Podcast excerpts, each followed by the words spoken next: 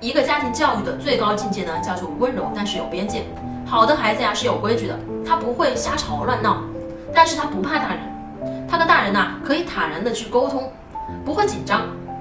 还有两种呢就不行，一种是啊孩子见谁都害怕，大人呐一个眼色就立刻呆了，这就是太有边界了，完全不温柔。还有一种呢就是孩子不管怎么闹，大人啊都没办法，啊大人都说哎算了算了，他小孩子就让他这样吧，他根本就不知道这孩子把别人都烦死了。这种呢折腾人不管呢也不行。这叫做没有边界，所以啊，核心就是温柔，但是有边界。橱窗里有我为大家精选的育儿书单哦。